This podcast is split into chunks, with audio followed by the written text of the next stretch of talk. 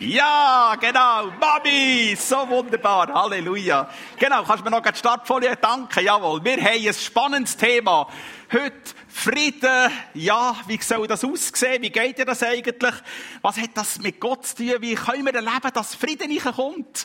In unsere Families, wie können wir erleben, dass der Frieden äh, der Kinderwoche so gewaltig wirkt, dass Kinderherzen dürfen spüren, weil ich bin eingeladen zu dem besten Freund Jesus Christus, dass der Frieden in die Familie darf hineinkommen. Wie können wir erleben, dass Frieden auf dieser Welt wird, in all diesen Konfliktherden, die wir hier weltweit sehen?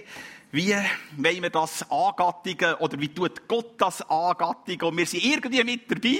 Da merken wir, wir sind da eingeladen in die gewaltige Story. Shalom, der Frieden von dem lebendigen Gott. Ich möchte einfach mit einigen Gedanken mit euch entfalten, er am Schluss auch noch so ein bisschen Zeit hat zum Betten und gemeinsam sagen, jawohl, da brauche ich jetzt auch mit persönlich Frieden, oder der darf ich Friedensstifterin, der darf ich Friedensstifter sein, der darf ich ein Samenkorn sein vom Frieden. So ein bisschen auch vom globalen Kontext möchte ich das mit euch auch noch ein bisschen anschauen. Ich habe einfach von den letzten paar Wochen so drei Zitate rausgenommen, wo es um einen Weltfrieden geht. Das sind natürlich jetzt alles so ein bisschen Pressemitteilungen vom Weltfriedensrat oder von der Schweizerischen Friedensbewegung. Beispielsweise Weltfriedensrat, Ja zum Frieden, Nein zur NATO. Der Weltfriedensrat ruft alle Mitglieder weltweit auf, Protestveranstaltungen und Demonstrationen rund um den NATO-Gipfel in Madrid vom 29. bis 30. Juni zu organisieren und durchzuführen, um die imperialistischen Pläne und Aktionen der NATO anzuprangen, also Demonstrationen und Proteste für Frieden zu schaffen. Ja, genau, ich wollte das jetzt nicht kommentieren oder den Krieg in, die, in der Ukraine beenden. Die schweizerische Friedensbewegung von letzter Woche ist zutiefst besorgt über die aktuelle Eskalation des Krieges in der Ukraine. Sie ruft alle Seiten zur Besonnenheit und zur Deeskalation auf. Ja, das ist selbstverständlich, da sind wir voll dabei. Oder Joe Biden über den Amoklauf. Ich habe es so satt Wahrscheinlich habt ihr es alle gehört, was US-Präsident Joe Biden zum Massaker in Texas sagen kann, hat er bereits gesagt. Mehrfach. Ich habe es so satt. Wir müssen handeln. Wann in Gottes Namen bieten wir endlich der Schusswaffenlobby die Stirn? Grüß sich, jawohl. Verzweifelte Worte des mächtigsten Mannes im Land. So, einfach, das ist so ein bisschen so ein Gespür, aha, ja, ja, klar, die Welt dreht sich weiter. Ähm, auch wenn jetzt Corona gerade nicht mehr so wahnsinnig aktuell. Klar, jetzt gibt es da scheinbar Sommerwellen und das nimmt irgendwie wieder zu. Man diskutiert in Deutschland wieder über Maskenpflicht. Aber irgendwie Corona ist nicht mehr so ganz zuvorderst sondern andere Headlines ähm, beschäftigen die Medienschaffenden, eben Krieg, der Amoklauf, der da war in Texas und kürzlich wieder ein zweiter. Aber auch Inflation, ansteigende Zinssätze und da gibt das jetzt irgendwie da wieder etwas mit ähm, Immobilienblasen, G7-Gipfel, NATO-Gipfel und so weiter. Und in der Frage ist immer, ja, Frieden, natürlich, aber wie der? Und jetzt gerade im Zusammenhang mit dem Ukraine-Konflikt ist das schon schwierig. Und ich habe keine Patentlösung. Und die weltweite ähm, Weltgemeinschaft tut sich auch schwierig. Das ist ja logisch. Irgendwie müssen wir so sehen. Russland ist eine, ist eine atomare Supermacht und hat das Vetorecht im UNO-Sicherheitsrat.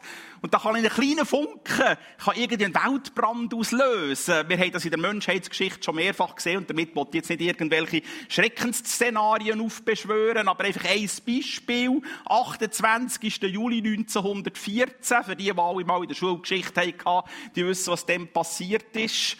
Tschüss von Sarajevo auf einen Thronfolger von Österreich-Ungarn, Franz Ferdinand.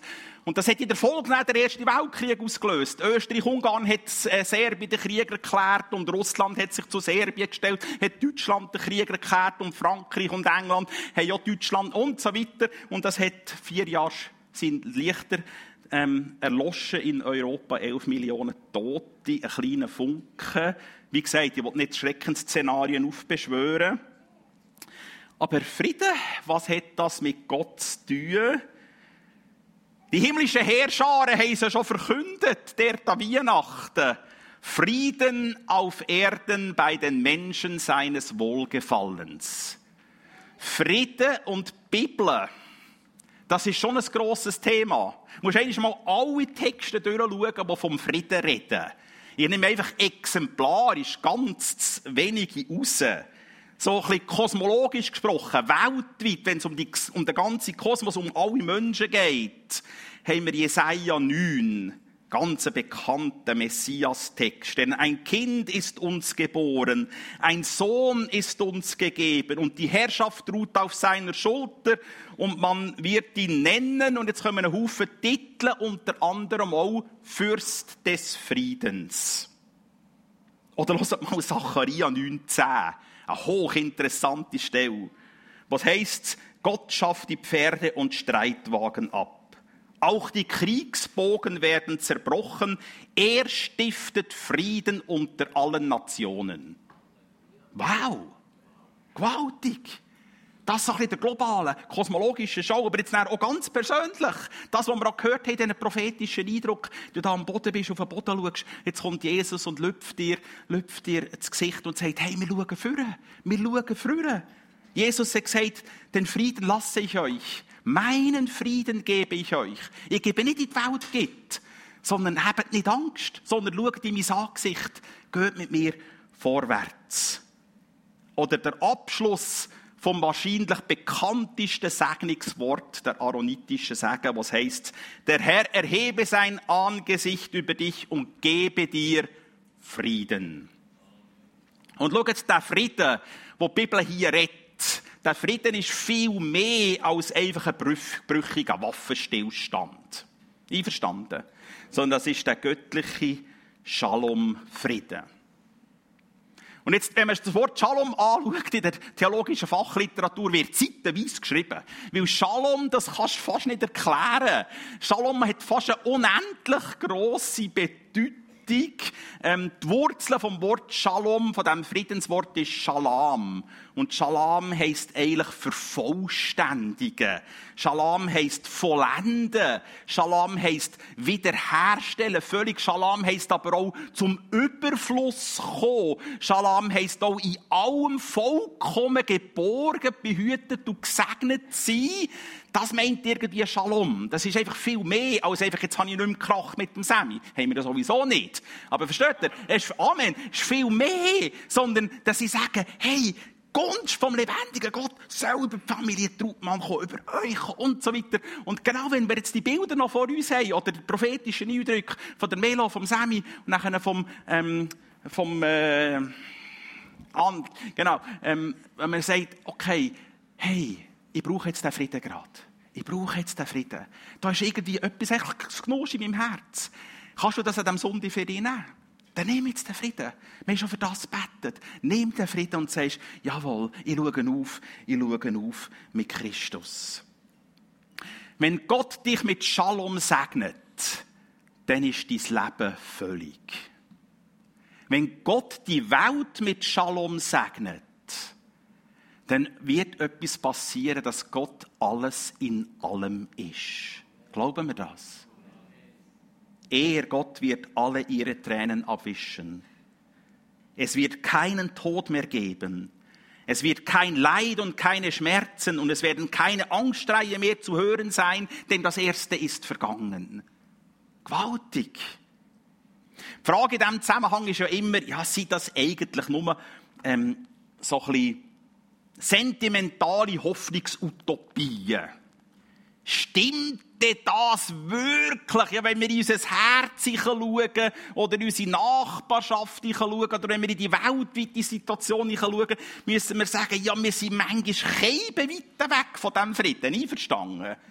Wir merken, da ist irgendwie etwas nicht ganz in Ordnung. Sind das nur Hoffnung, also Hoffnungsutopien? Sigmund Freud Sigmund Freud hat beispielsweise gesagt, Gott ist ja eine Projektion von der Sehnsucht vom Mensch. Gott gibt es natürlich nicht, selbstverständlich nicht. Und die Bibel ist ein Ausdruck von dieser Projektion. Es ist natürlich schön, an einen Gott zu glauben, der kommt und Frieden stiftet. Aber das gibt es nicht. Das ist nur eine Projektion von der Sehnsucht vom menschlichen Herzen. Sigmund Freud hatte keine Ahnung von Theologie, aber ist jetzt so gleich. Der hat sich da drin auch geübt und hat eine Menge Bullshit rausgelassen, Berndeutsch gesagt. Lass jetzt das. Ja, wirklich, sorry. Ähm, der mag vielleicht etwas von tiefer Psychologie verstanden, aber Theologie hat er keine Ahnung gehabt. Ähm, eigentlich redet man ja von einem paradiesischen Zustand. Und die Rede ist ja dort immer das verlorene Paradies. Man redet vom verlorenen Paradies. Das ist so im Volksmund. Und damit meint man ja eine Situation, die früher war, die nie mehr wieder wird kommen. Das ist das verlorene Paradies. Und das ist ja schon hochinteressant. Propheten reden aber eine ganz andere Sprache. Propheten reden von einem Paradies, das noch wird kommen. Es wird eine Zeit mal geben, wo Gott wird Frieden stiften wird und irgendwie hat das schon angefangen. Das schauen wir heute noch ein bisschen an. Das hat schon angefangen. Das ist nicht nur eine Zukunftsperspektive, sondern es passiert jetzt schon. Das ist die Rede also von einer paradiesischen Welt, die schon angebrochen ist, aber wo einst der ganze Kosmos wird durchwirken. Ich, der Herr, habe Gedanken des Friedens. Ich schaffe euch Zukunft und Hoffnung. Jeremia 29, 11. Das schaut der Prophet führen. Es kommt eine Zeit. Lasst uns miteinander einen Text anschauen, einen zentralen Text über Frieden. Frieden, ja, aber wie? Micha 4. Dort lesen wir in den letzten Tagen, aber wird der Berg, der auf des Herrn Haus ist, feststehen höher als alle Berge und über alle Hügel erhaben sein. Und die Völker werden herzulaufen und viele werden hingehen und sagen, und jetzt alle die, die 50 plus sind, können jetzt das Lied singen. Kommt und lasst uns ziehen, hinauf zum Berge unseres Herrn. Oder? Kennt ihr das noch? Zum Hause Gottes lasst uns gehen. Und so weiter. Denn von Zion wird Weisung ausgehen und das Wort des Herrn von Jerusalem. Er weist mächtige Völker zurecht und schlichtet ihren Streit bis hin in die fernsten Ländern. Dann, dann werden sie ihre Schwerter zu Pflugscharen machen und ihre Spieße zu Sicheln. Es wird kein Volk wie das andere das Schwert erheben und sie werden hinfort nicht mehr lernen, Krieg zu führen. Das muss irgendwie fast ein bisschen setzen. Und liebe Freunde, liebe Gemeinde, das ist einer der ganz zentral wichtigsten Friedensreich Gottes Texte. In der Theologie nennt man die die Malchut Yahweh Texte. Das müsst ihr nicht auswendig lernen, das braucht es nicht für den Himmel zu kommen. Genau. Friedensreich Gottes Texte. Der Text ist so wichtig, dass er viermal in der Bibel vorkommt. So hier in Micha und haargenau wortgleich in Jesaja 2. Jesaja und Micha waren ja Zeitgenossen, die haben miteinander zur gleichen Zeit im gleichen Reich, im Juda, prophezeit. Wir wissen nicht so haargenau, wer jetzt bei wem abgeschrieben hat. Oder vielleicht sind beide miteinander in der gleichen Situation gewesen, wo Gott die Offenbarung geschenkt hat. Und der Micha und der Jesaja haben das miteinander geschaut. Darum ist das Wort gleich bei beiden Propheten aufgeschrieben. Das ist frühe Prophetie. Dann in der späten Prophetie nach Exilisch finden wir den Text auch noch in Joel 4 und in Zacharia 9 wird er angedeutet. Also eine ganz wichtige Reich Gottes Textstelle.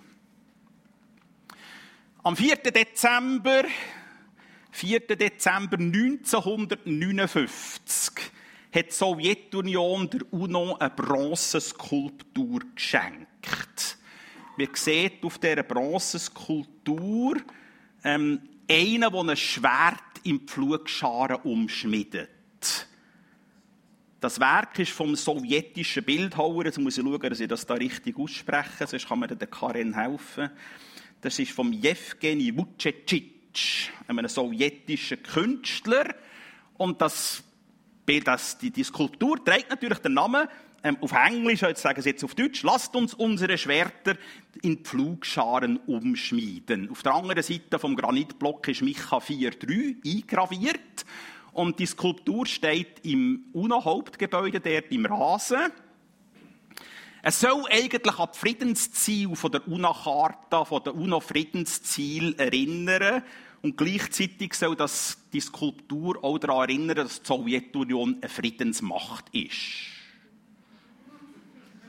Genau, dass das auch noch gesagt wird, das war die Absicht, die die Sowjetunion das der UNO geschenkt hat. Klammerbemerkung, das wissen die allermeisten nicht. Ähm, das, das Bildhauerding da, die, die Skulptur ist von einem Christ gemacht worden in der Sowjetunion und das hat er der sowjetischen Regierung geschenkt. Und die sowjetische Regierung hat einfach nicht gewusst, was mit dem Scheissdreck anfangen. Ja, die haben ja nichts mit dem Glauben am Hauen gehabt. Dann haben sie gesagt, wir schenken es der UNO. Und wir sagen, wir sind noch eine Friedensnation. So, also das ist so zustande gekommen. Ähm, das ist übrigens zum Symbol geworden von der weltweiten Friedensbewegung. Seit 1980 wird das gebraucht. Das muss man sich jetzt einfach mal auf der Zunge zergehen. Eine sowjetische Bronzeskulptur in Verbindung mit einem Bibelzitat wird ausgerechnet zum Aushängeschild der Friedensbewegung. Einfach, dass wir das einmal noch haben. Das ist schon verrückt. Aber was jetzt hochinteressant ist, ähm, die Auslegung von Micha 4 wird in dieser Friedensbewegung völlig falsch gemacht. Die haben auch keine Ahnung von Theologie. Die Auslegung wird von denen völlig verzerrt. Die machen eine Auslegung über Micha 4, die Friedensbewegung, aber völlig falsch. Das, was Gott eigentlich dort sagen in Micha 4 und Jesaja 2, wird von der Friedensbewegung total verzerrt. Warum? Ähm, die Friedensbewegung tut den Text pazifistisch auslegen. Das muss ich jetzt vielleicht kurz schnell erklären. Also, ein Pazifist ist einer, der sagt, das Problem sind die Waffen. Wir müssen alle Waffen auf die Seite tun und dann gibt es Frieden auf der Welt. Und die, werden, die Texte werden jetzt von der Friedensbewegung pazifistisch ausgelegt. Die sagen, das grosse Übel in dieser Welt, das sind die Waffen. Alle Waffen müssen beseitigt werden und nachher gibt es Frieden das ist übrigens auch so ein bisschen der Ansatz dort beim Amoklauf von der USA. Die USA sagt ja, oder Joe Biden sagt ja, wir müssen schauen, dass die Waffen nicht mehr in die Hänge von diesen Leuten hineinkommen, die solche Taten machen. Dann passiert das nicht mehr. Ja, das hat auch schon irgendwie ein Stück weit stimmt das schon. Ich will mich da jetzt gar nicht auf die Diskussion einladen oder das Waffengesetz in den USA irgendwie diskutieren. Nein, nein, es geht um etwas ganz anderes. Es geht um etwas ganz anderes und das ist das Entscheidende. An dem hängen sie aus. Das ist das Entscheidende. Die Texte in Micha 4 oder in Jesaja 2, die sind eben gar nicht pazifistisch geschrieben, sondern reich gottesmässig sind die geschrieben. Was heisst das? Ähm, das Problem sind gar nicht Waffen. Sondern es ist ein ganz anderer Ansatz. Wenn man von der Exegese, von diesen Texten macht, dann ist das völlig klar von allen Bibelwissenschaftlern, die sagen, zuerst, zuerst kommt Gott und zuerst kommt Gott und er bietet uns den Frieden an. Und Gott kommt und sagt, ich will Frieden stiften in deinem Herzen oder in diesen Texten, ich will Frieden stiften unter den Völkern, unter den Nationen und als Folge dessen, weil der Mensch eine innere Neuschöpfung geworden ist, weil er erkennt hat, dass Gott Gott ist und umkehrt ist von seinen bösen Wegen, als Folge dessen werden er Waffen beseitigt und der Mensch setzt sich für einen Frieden ein. Seht das ist ganz ein anderer Ansatz. Das Problem sind nicht die Waffen, sondern die Verderbtheit des Menschen und durch das Boshaftigkeit. Und das muss durch Gott zuerst umgewendet werden. Das steht in diesen Texten. Darum ist die Auslegung von denen, ähm, die die pazifistische die Auslegung machen, völlig falsch. So, und jetzt wird es ja ganz praktisch. Jetzt wird ganz praktisch. Jetzt hat es also etwas mit mir zu tun. Also, keiner von euch nicht ja daheim. Gut, Mann haben irgendwie da noch so ein, äh, ein Sturmgewehr da daheim irgendwie. Aber keiner säckelt da mit dem um und geht da. Nein, also, das ist nicht das Problem, sondern es braucht eine Umkehr in den Herzen. Ich und der Frieden. Und was hat das jetzt mit Gott zu tun? Jesus lehrt das ziemlich klar. Das ist schon seine Hauptbotschaft, ist das Friedensreich Gottes in seinen Reden. Und Jesus lehrt das sehr genau. Er sagt, das Friedensreich Gottes ist eben ganz anders. Das Friedensreich Gottes wird jetzt noch in dieser ungerechten Welt, jetzt noch in dieser Welt, wo es noch Korruption hat, Ungerechtigkeit, soziale Gräben und so weiter, in der jetzigen Zeit wird das Reich Gottes wie ein Senfkorn in den Acker von dieser Welt gepflanzt und in dieser Welt innen wächst jetzt auch eigenständige Größe her und nimmt immer mehr Raum ein. Das ist das Friedenskonzept von Jesus. Theologen sagen dem Senfkornrevolution. Finde ich noch schön. Ja, wie ist das in einer Revolution? Das fängt ja immer irgendwo ganz klein an. Bei einem Menschen oder bei zwei, drei, vier. Und dann tun die andere Leute, dann werden die, die Leute werden dann zu Influencer. Überleg dir mal, bist du ein Influencer in deinem Gebiet. Amen. Dann werden die zu Influencer und immer mehr Leute hängen sich dem anschließen, bis das System kippt. Ob das jetzt gut oder schlecht ist für den Mensch, das, oder für die Menschengruppe oder für, für die Nation, das ist ganz unterschiedlich. Aber von dem redet die Bibel. Die Bibel redet von einem Senfkorn, das gepflanzt worden ist, übrigens lang vor Jesus schon. Ich schaue das noch kurz mit nach an. Aber es nimmt immer mehr Einfluss und wird immer grösser wachsen. Und das Ziel ist, wir haben es schon gelesen, das Ziel ist, was wir nachher lesen dort in Offenbarung 21, danach sah ich einen neuen Himmel und eine neue Erde. Und vom Thron her hörte ich eine mächtige Stimme rufen, seht, die Wohnung Gottes ist jetzt bei den Menschen. Gott wird in ihrer Mitte wohnen und sie werden sein Volk sein und er selbst, ihr Gott, wird mit ihnen sein. Er wird alle ihre Tränen abwischen. Der Tod wird nicht mehr sein und so weiter. Der Text habe ich schon gelesen. Jesaja schaut also, äh, Johannes schaut also führen. Er sieht die paradiesische Welt, die noch kommen wird, wo Gott alles in allem wird sein.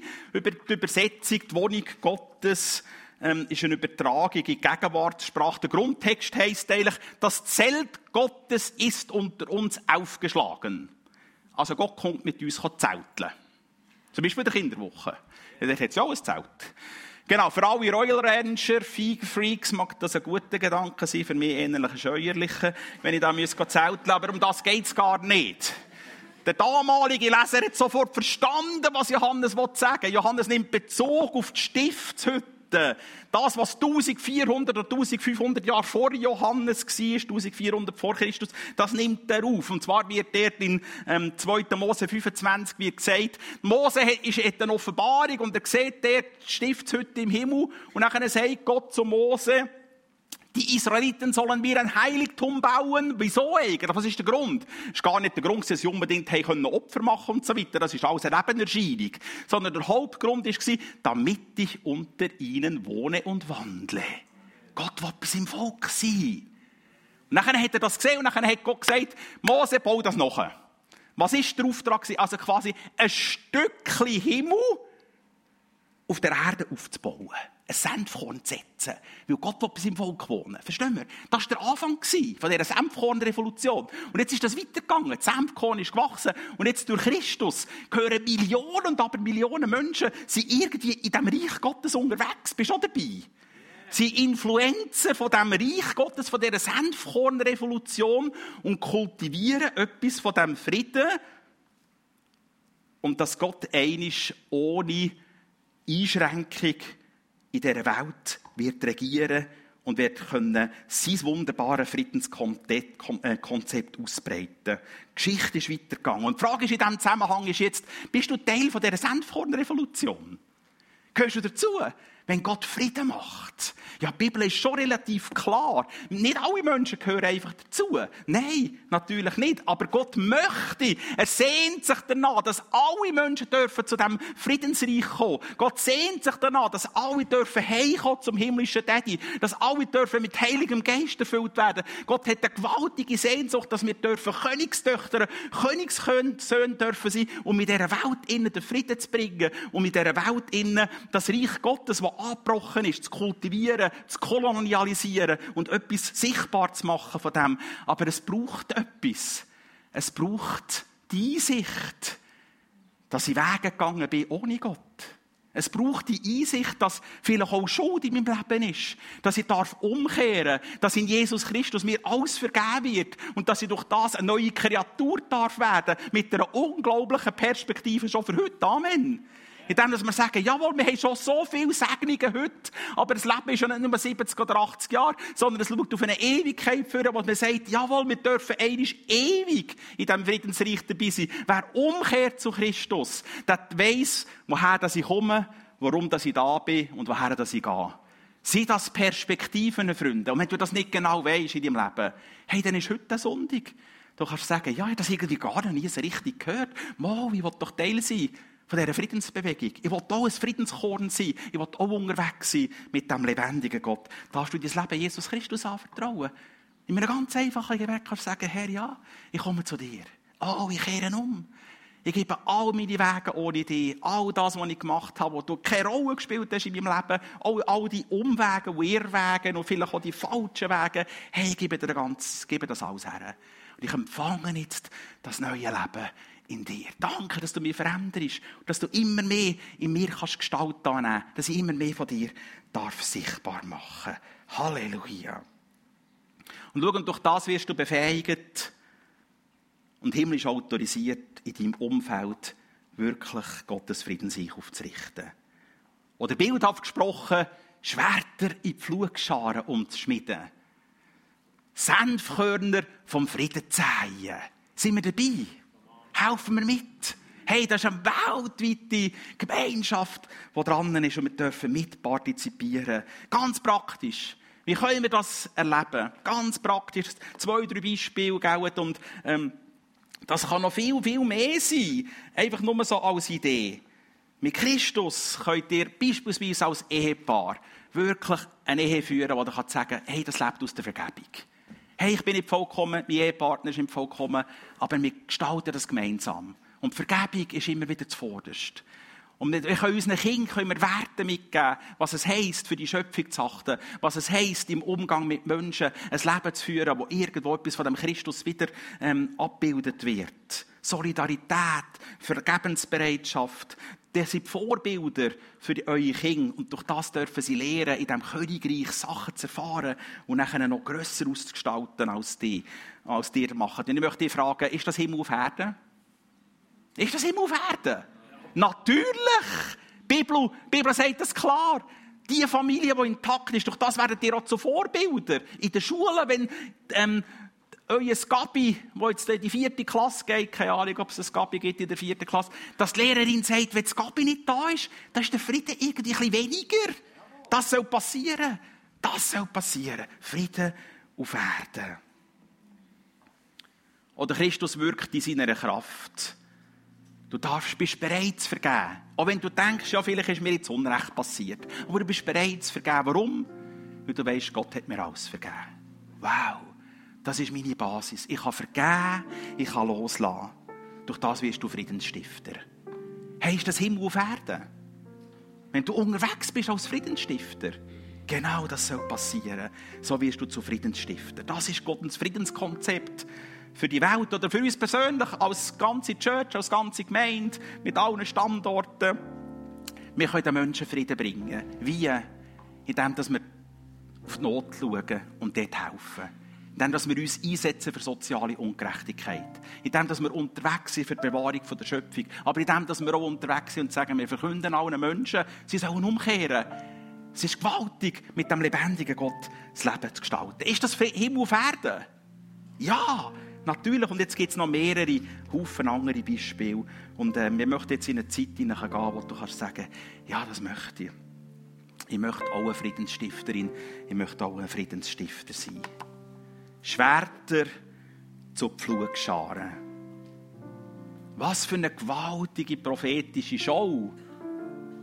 Gerade angesichts vom Getreidemangel weltweit. Freunde. Und ich frage dich, willst du Teil sein von dieser himmlischen Friedensbewegung? Willst du das? Willst du Gottes Shalom immer wieder neu erleben? Und nachher können den Shalom grosszügig teilen. Willst du das? Willst du Senfkörner vom Frieden säen und dabei zu erleben, wie das wächst und Frucht trägt? Willst du das?